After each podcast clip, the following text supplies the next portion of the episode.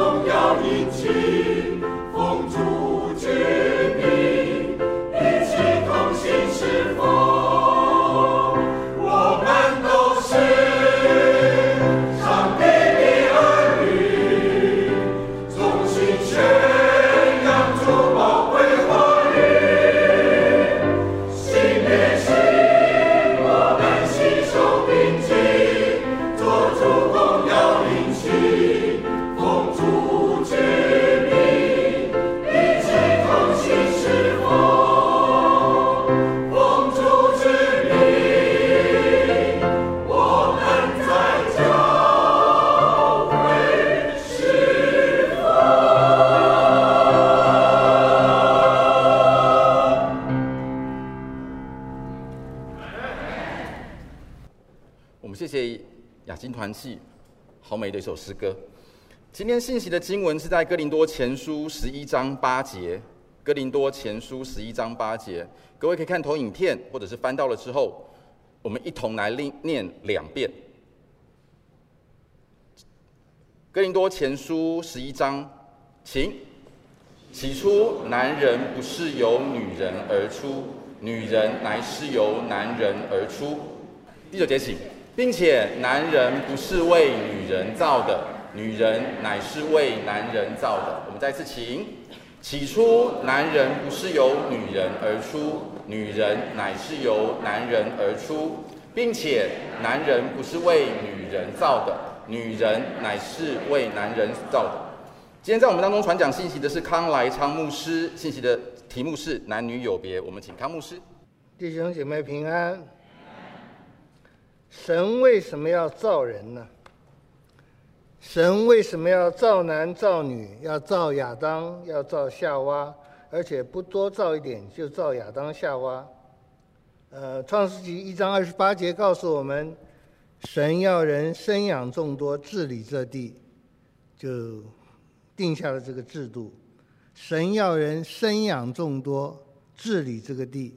当然，这是我们堕落之前，神有这个心意；堕落之后，呃，我们没有办法完成神的心意，我们常常破坏神的心意。但是，我们还是需要在这方面靠主的恩典来做。神为什么要造男造女？那我们再把问题缩小一点。神为什么要做造女人？神为什么要造夏娃？夏娃或者女人的被造，是为了要帮助男人遵守神的命令，要帮助男人遵守神的命令。如果没有女人，没有夏娃，男人或者亚当不能靠自己遵守神的命令。女人的被造，夏娃的被造，是要帮助男人遵守神的命令。如果没有女人，男人办不到，单独办不到的。哦，有圣经根据吗？有，《创世纪》第二章十六节，耶和华神吩咐亚当说：“园中各样树上的果子，你可以随意吃。”二章十七节。只是分别善恶树上的果子，你不可以吃，因为你吃的日子必定死。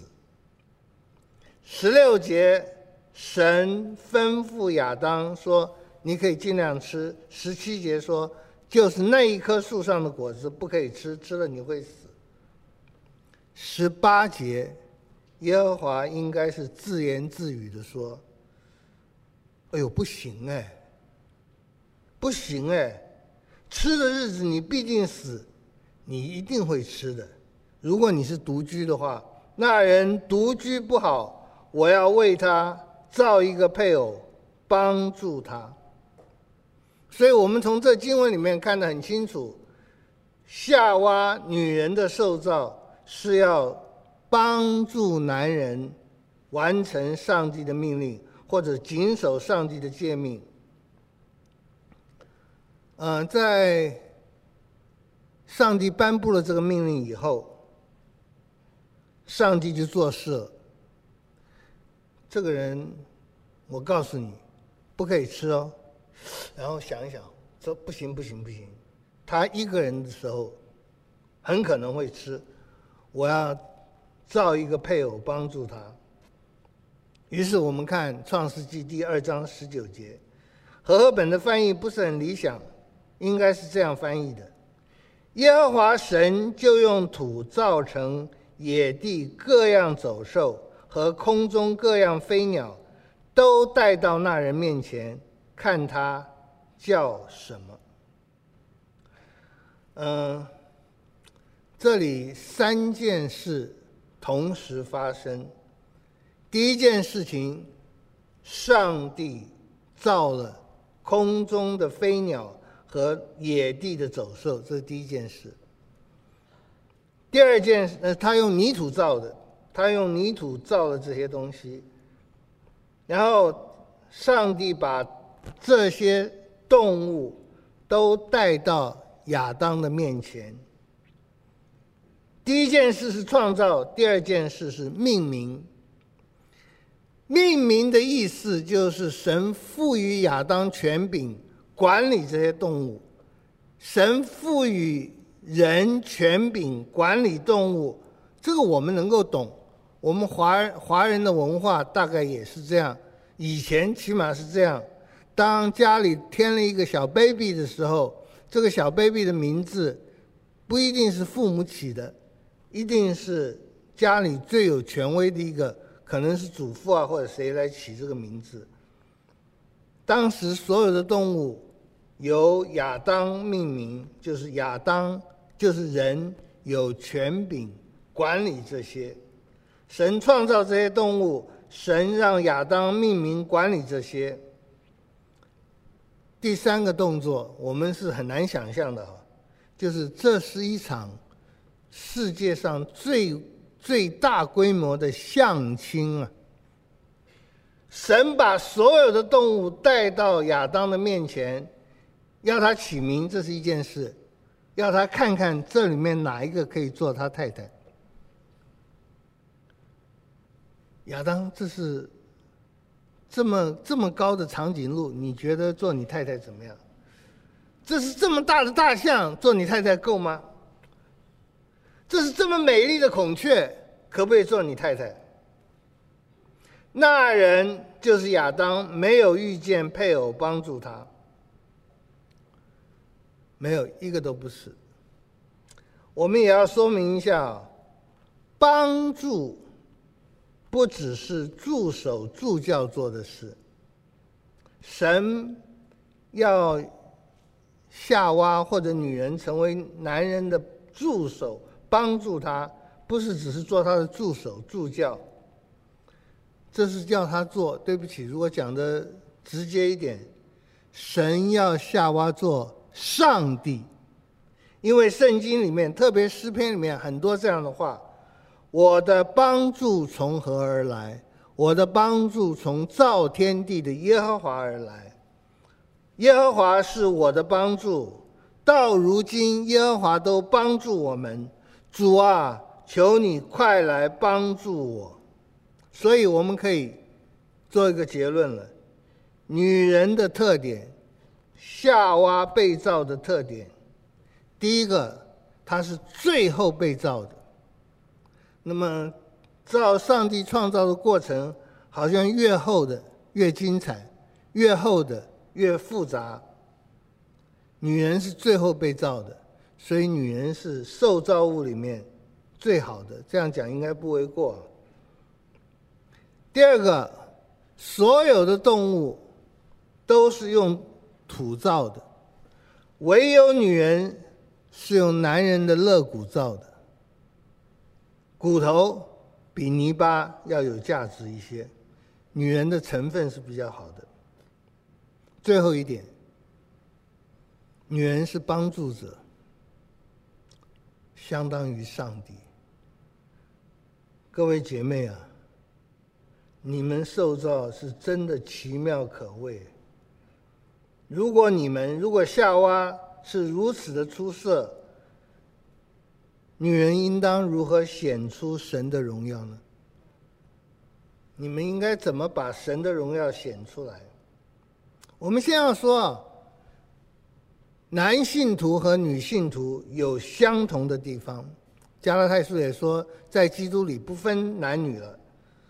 男信徒、女信徒有相同的地方，男女都有相同的阳刚之气，男女都有相同的勇敢之气，因为男信徒、女信徒都是基督精兵，这个需要有。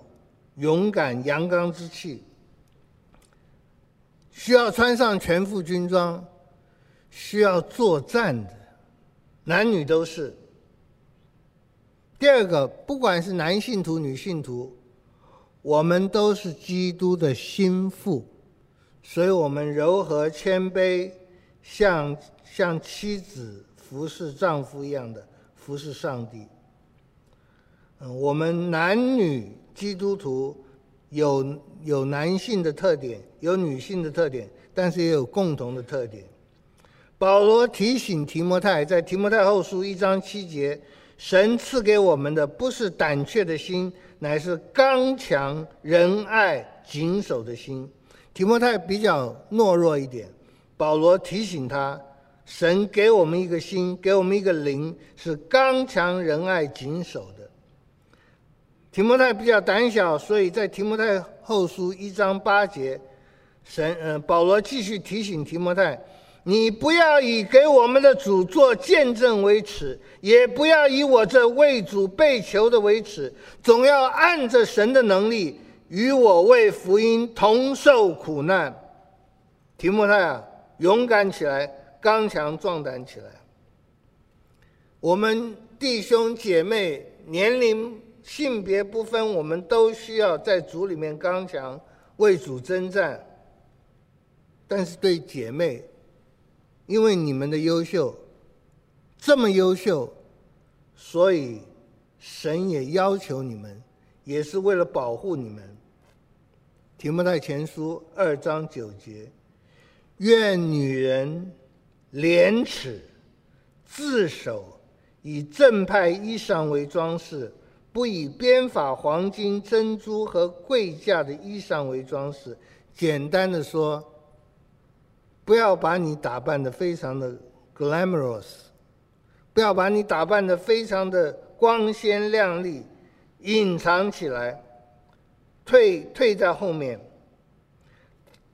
彼得前书三章三节就不是保罗讲而已，彼得也讲，就是这是圣灵感动他们讲的。你们不要以外面的编头发、戴金饰、穿美衣为装饰。各位，这我实在不能多讲什么，我只好多念一下了，因为讲的很好像很不好听，好像在骂人啊。但是他是这样讲的：不要以外面的什么什么为装饰，正面的呢？彼得前书三章四四节，只要以里面存着长久温柔安静的心为装饰。温柔安静。这是你们的装饰，你们你们的梳妆台、你们的镜子前面，那所有的那些 “st Lauder 都可以丢掉了。你只要有一个温柔，一个安静，这在神面前是极宝贵的。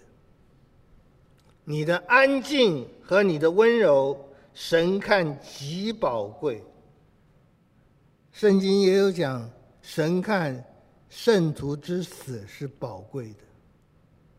你们每每天的一个装饰，像圣徒的死那么宝贵。彼得前书三章五节，因为古时仰赖神的圣洁妇人，正是以此为装饰，顺服自己的丈夫，顺服上帝，这个很容易。你说顺服上帝很容易，因为上帝你看不到摸不到，你不需要为他烧饭，也不需要为他洗打洗脚洗脚水，都都不需要。你爱上帝，顺服上帝，根本看不到，看不到的，好像也没有要求的。至于顺服自己的丈夫，我也只能再念三次：顺服自己的丈夫，顺服自己的丈夫，顺服自己的丈夫。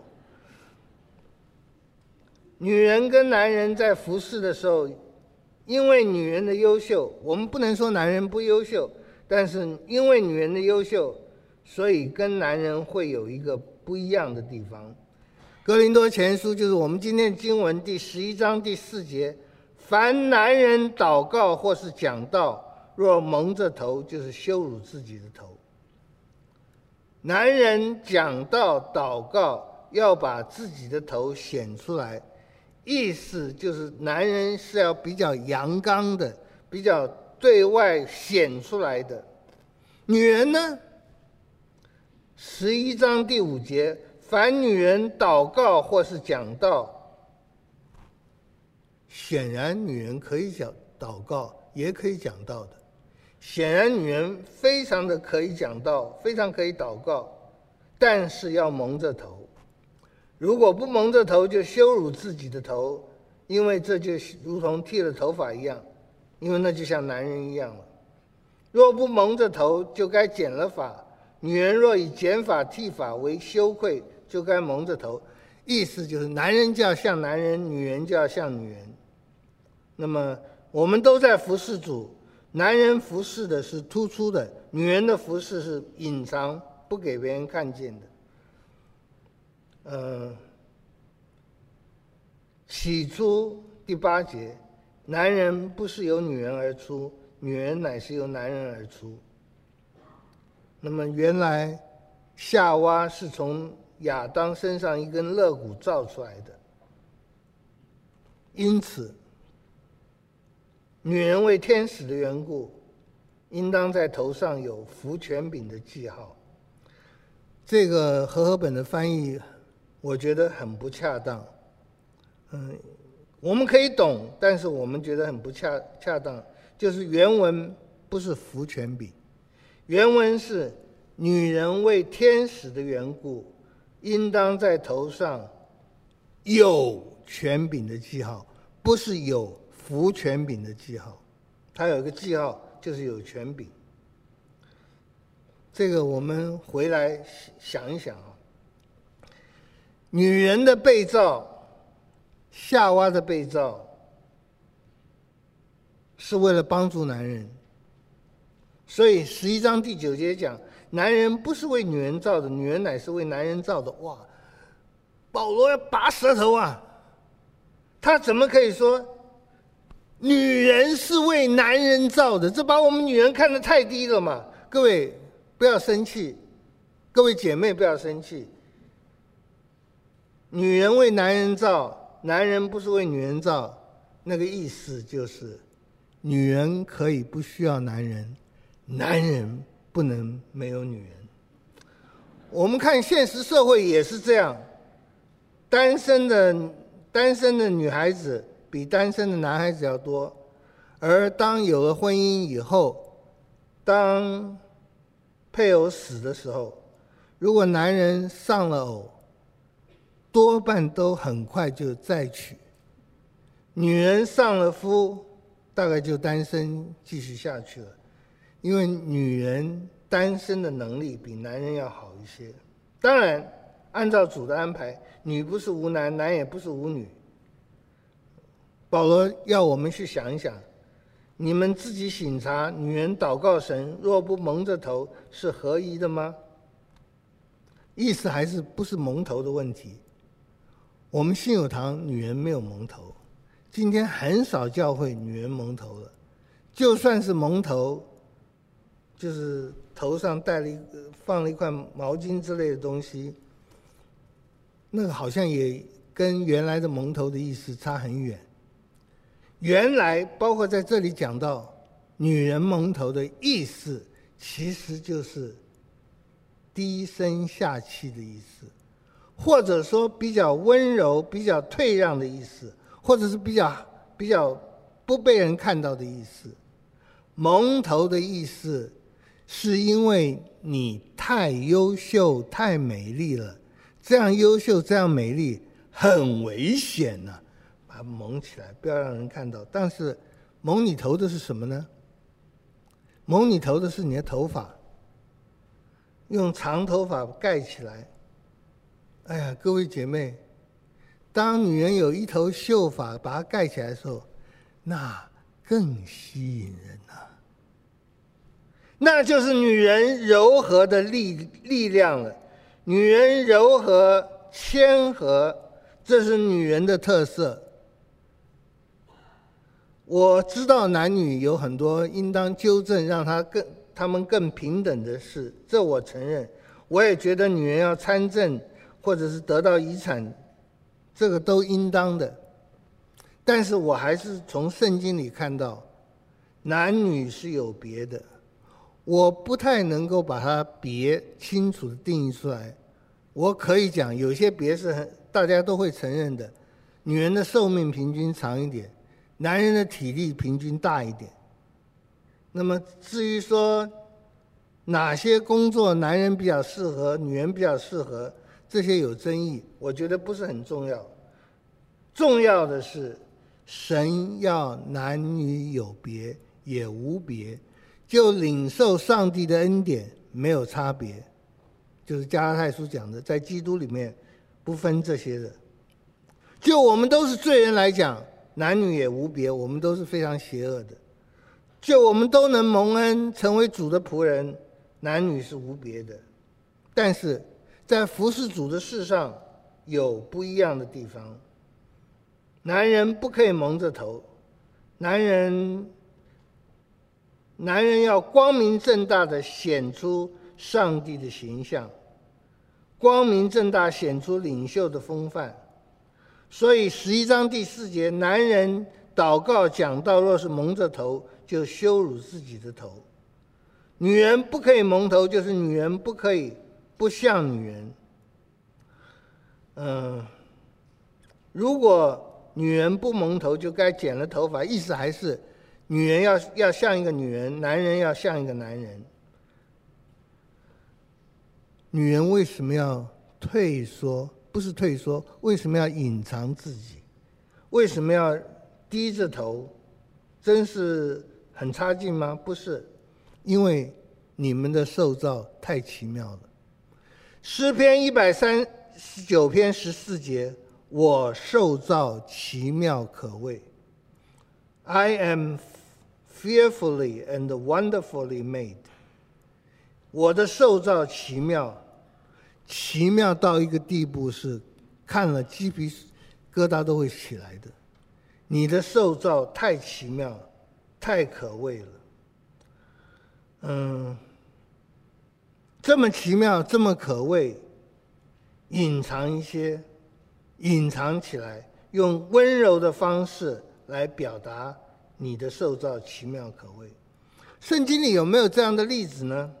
有，我们通常喜欢举的例子是玛利亚。嗯，保罗说，罪因为一人入了世界，罪进入世界是亚当的错。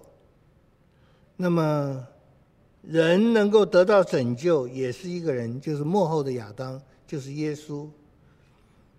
如果我们用女人的观点来看，罪是因为夏娃入了世界。我们不能说拯救我们是因为一个女人，就是我们不能说玛利亚是我们的拯救者。我们会说耶稣是我们的拯救者，独一的拯救者。但是我们也会说，玛利亚的尊主为大，的确，的确是叫人吃惊的。各位还记得《路加福音》讲的，有一个天使到了童女玛利亚那里，这个英文应该叫 Annunciation，就是宣告：蒙大恩的女子，我问你安，神与你同在了。玛利亚那个时候应该是一个。未出嫁的贫穷的童女，所以大概十五六岁。十五六岁，这么小的小女孩，蒙大恩的女子，我问你安，主与你同在了。玛利亚居然会害怕，我们听了会觉得，哎呦，这很好的消息，什么好消息？她居然会害怕。天使叫他不要怕。我记得我有一次在圣诞夜的时候讲到，就讲到。平安夜、圣善夜其实是可怕夜。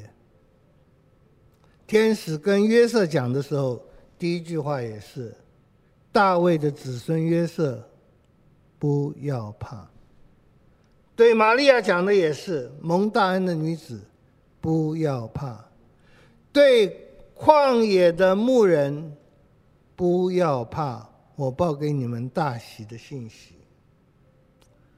虽然是好消息，但是其实是叫人害怕的。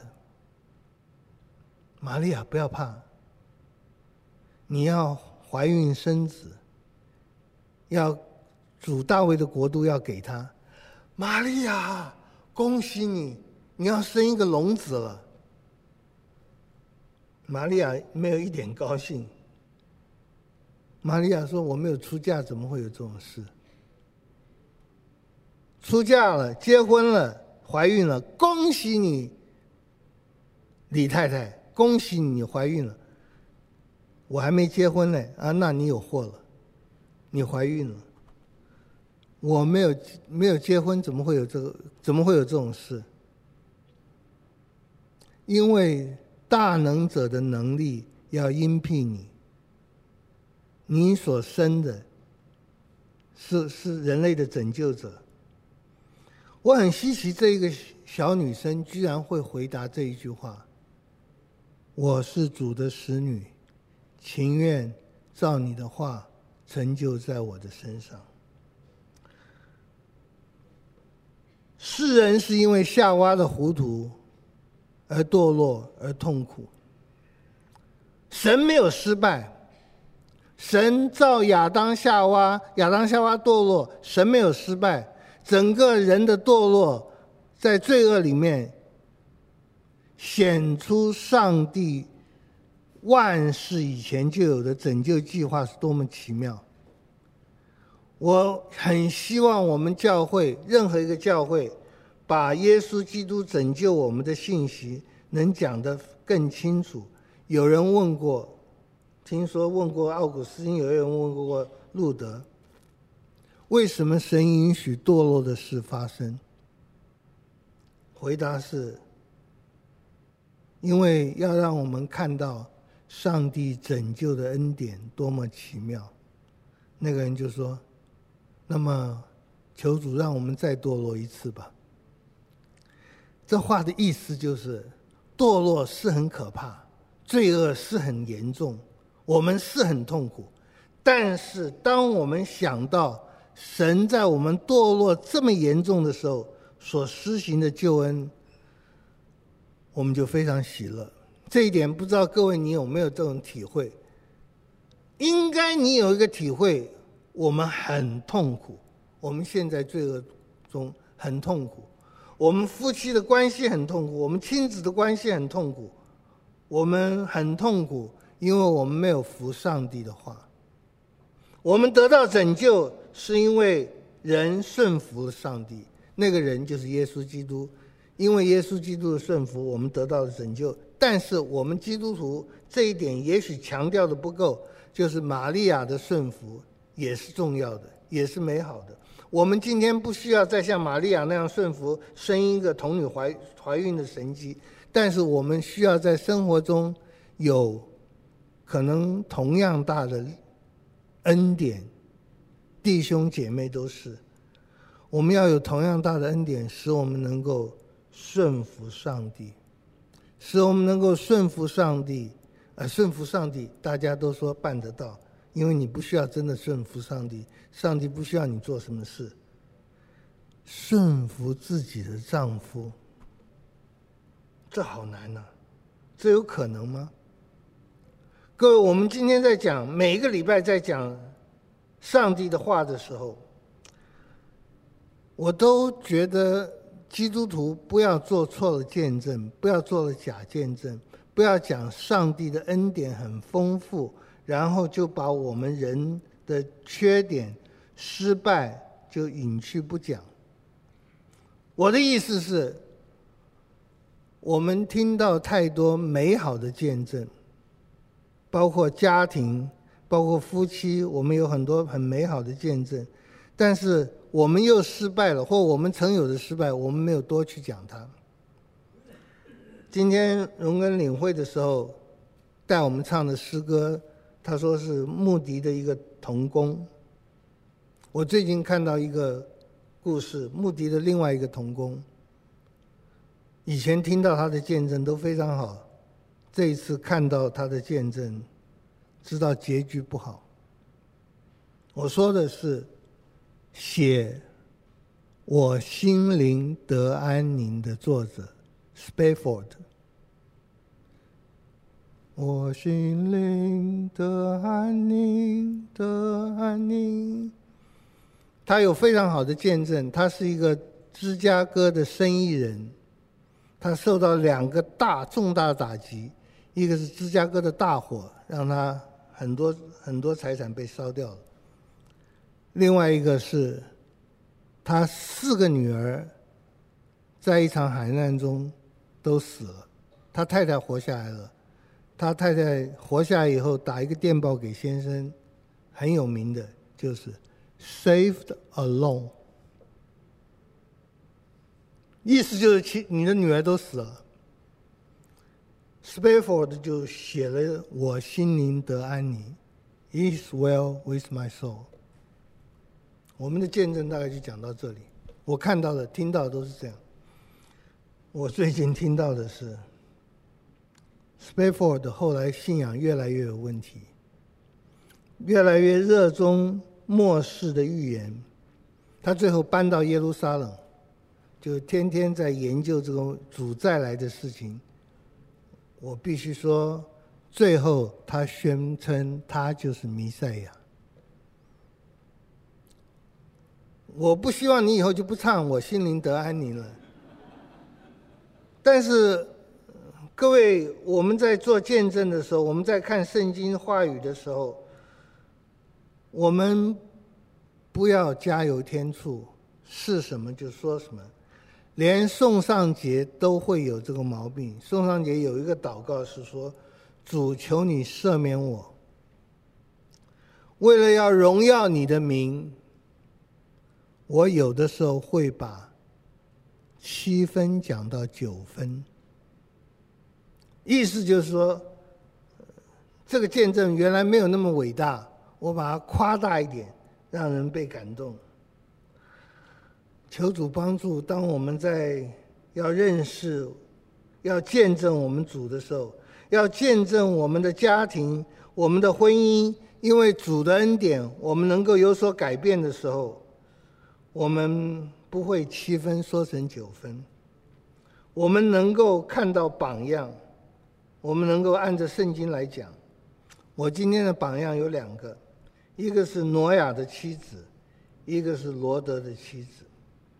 罗挪亚和罗德都是异人，都是孤单的异人，都经历过神毁灭的末世。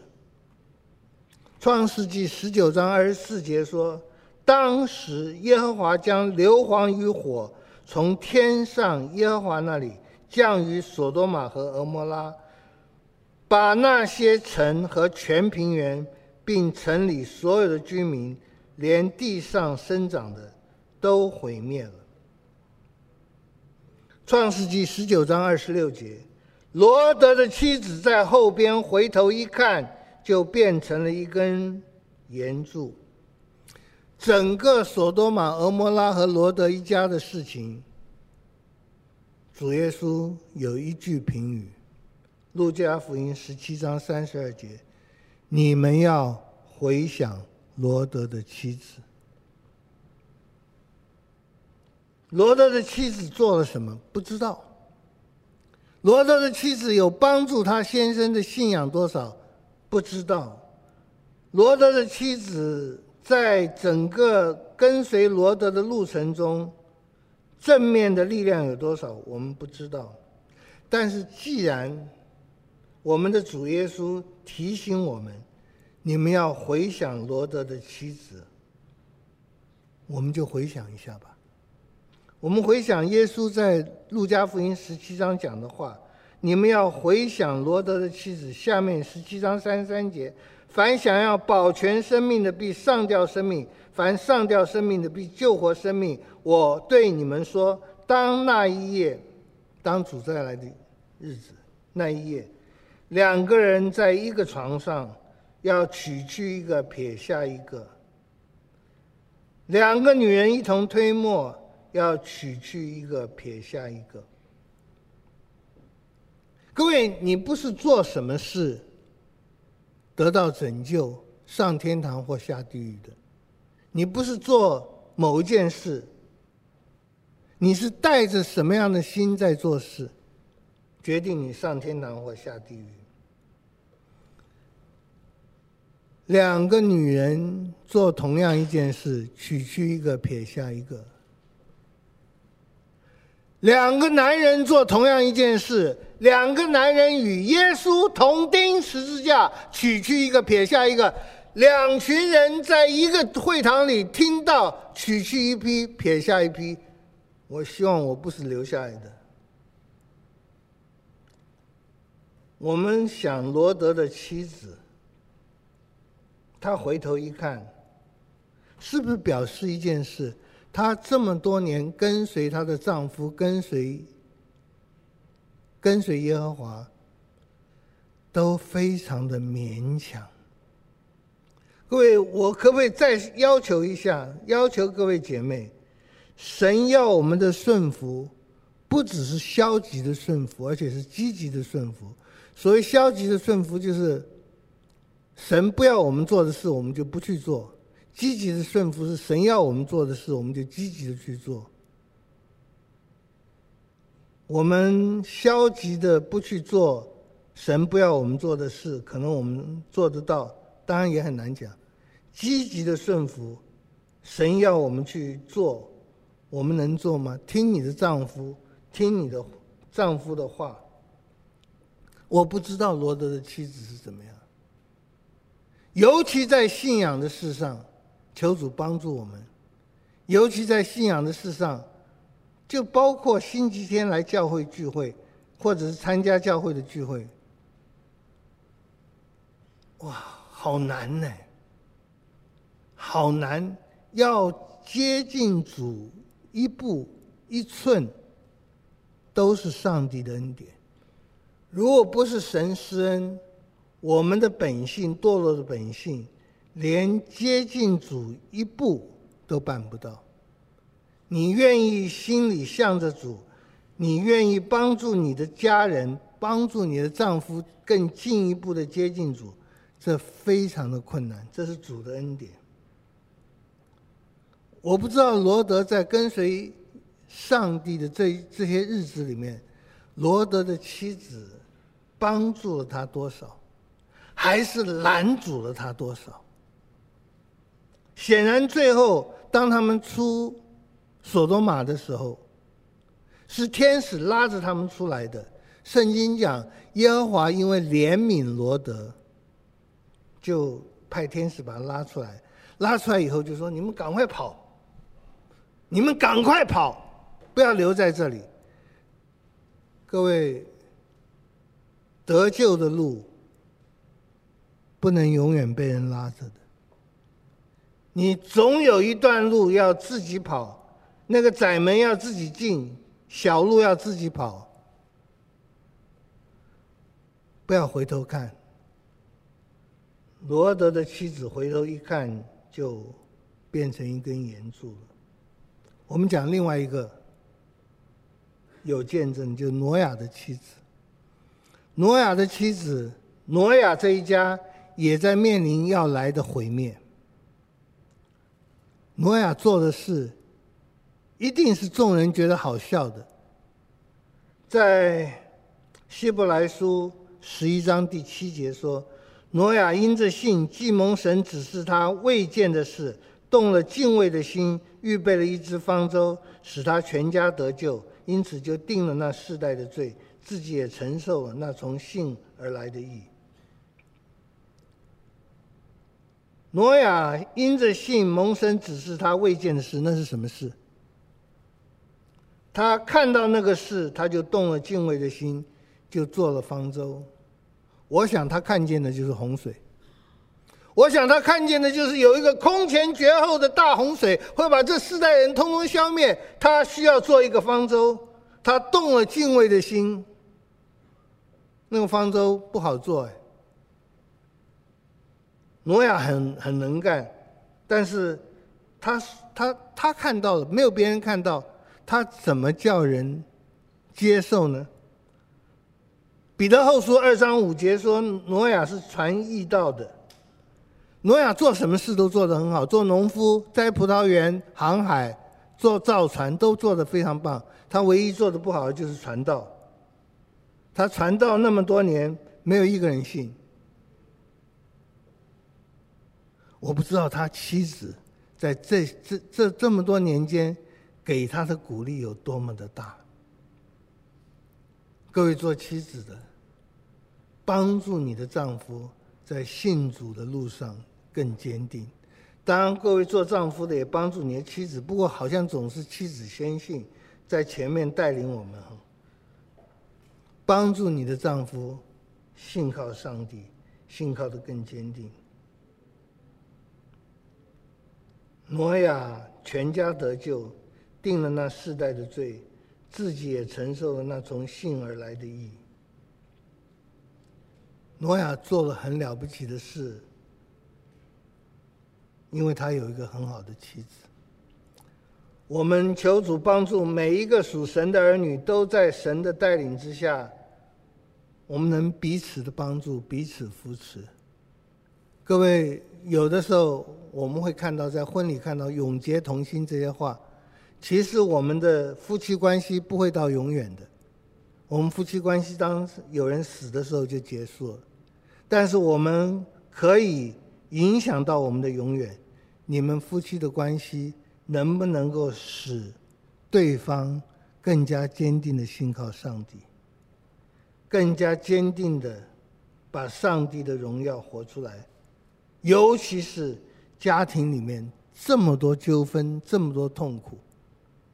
我想我们都知道，艺人的家庭也是一样，非常的痛苦，非常多的痛苦。我们需要有人愿意顺服，有人愿意走十字架道路。希望就是我们，我们祷告，天父，我们谢谢你的恩典和慈爱，恳求主怜悯恩待，让我们艰辛仰赖你。求主让我们不仅艰辛仰赖你，我们也能够在顺服你的路上走得更好。求主帮助。求主也赐给我们力量，因为要顺服，顺服有一些我们受不了的人和事，真是极其困难。你帮助我们，让我们能够顺服，让我们能够走你的道路，让我们能够欢喜快乐地走你的道路。奉耶稣的名祷告，阿门。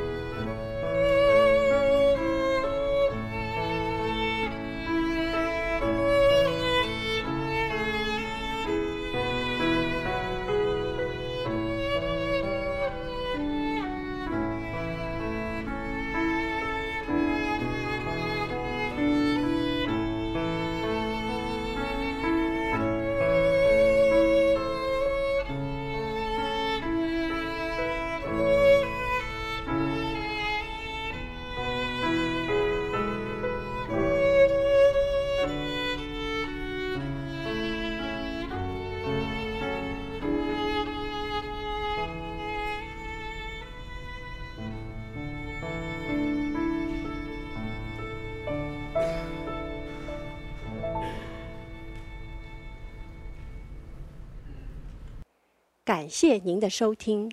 若需进一步详细资讯，请上本堂网站：www 点 hfpchurch 点 org 点 tw。本堂地址：台北市罗斯福路三段两百六十九巷五号。谢谢。